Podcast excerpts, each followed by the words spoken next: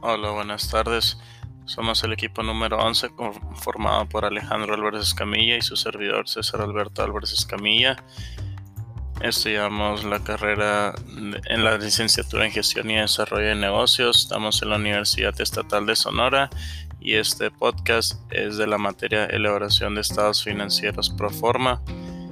El día de hoy vamos a hablar de los tres métodos, el método vertical, horizontal e histórico. Primero vamos a empezar hablando del análisis vertical. Es una técnica del análisis financiero que permite conocer el peso porcentual de cada partida de los estados financieros de una empresa en un periodo de tiempo determinado. También es llamado análisis estructural de los estados financieros o porcentuales de base a 100. Su concepto es sencillo, se calculan porcentajes sobre valores totales. De esta forma sabemos el peso que tiene cada parte en el todo. El proceso se puede hacer con una hoja de cálculo.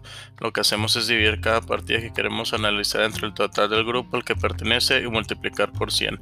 Normalmente se usan las partidas pertenecientes a los grupos patrimoniales en el numerador y en el denominador las llamadas masas patrimoniales. La fórmula podría ser análisis vertical igual a valor de cada partida entre total del grupo al que pertenece, ese resultado que nos da lo multiplicamos por 100. Esta técnica nos permite verificar la situación económica financiera y de la cuenta de los resultados y hacer comparaciones con otras empresas del mismo sector económico. Por un lado, nos informa sobre el peso de cada parte y por otro, nos permite comprobar si nos situamos en la media del sector que es lo deseable o no. Análisis horizontal.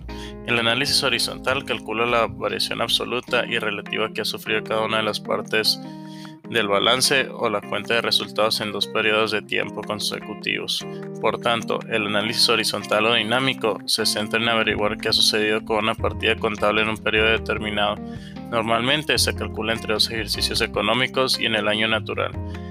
Hay que tener en cuenta que se utilizan valores absolutos y relativos, siendo estos últimos los más útiles para mostrar las variaciones.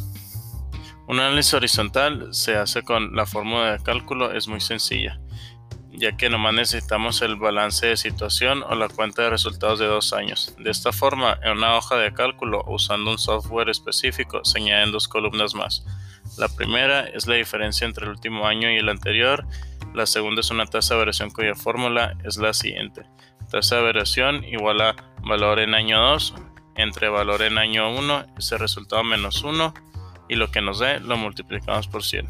Lo que hace la tasa de variación entre paréntesis valor relativo es calcular cuánto aumenta o disminuye una variable en dos periodos de tiempo. El valor obtenido nos indica el, en porcentaje cuál ha sido dicha variación el signo nos indica si ha aumentado positivo o disminuido negativo.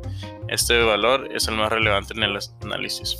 Y por último, vamos a hablar del método de análisis histórico se aplica para analizar una serie de estados financieros de la misma empresa a fechas o periodos distintos. Se analizan tendencias, ya sea porcentajes, índices o razones financieras. Pueden graficarse para mejor ilustración.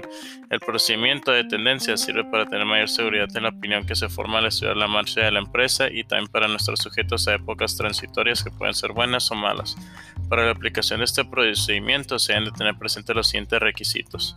Uno son las cifras deben de corresponder a estados financieros de la misma empresa. Dos, las normas de evaluación deben ser las mismas para los estados financieros que se presentan. Tres, los estados financieros dinámicos que se presentan deben proporcionar información correspondiente al mismo ejercicio o periodo. Cuatro, el procedimiento de las tendencias facilita la retención y apreciación en la mente de la propensión de las cifras relativas y por último para su aplicación debe retomarse al pasado, haciendo uso de los estados financieros de ejercicios anteriores con el objeto de observar cronológicamente los cambios que han tenido las cifras hasta el presente.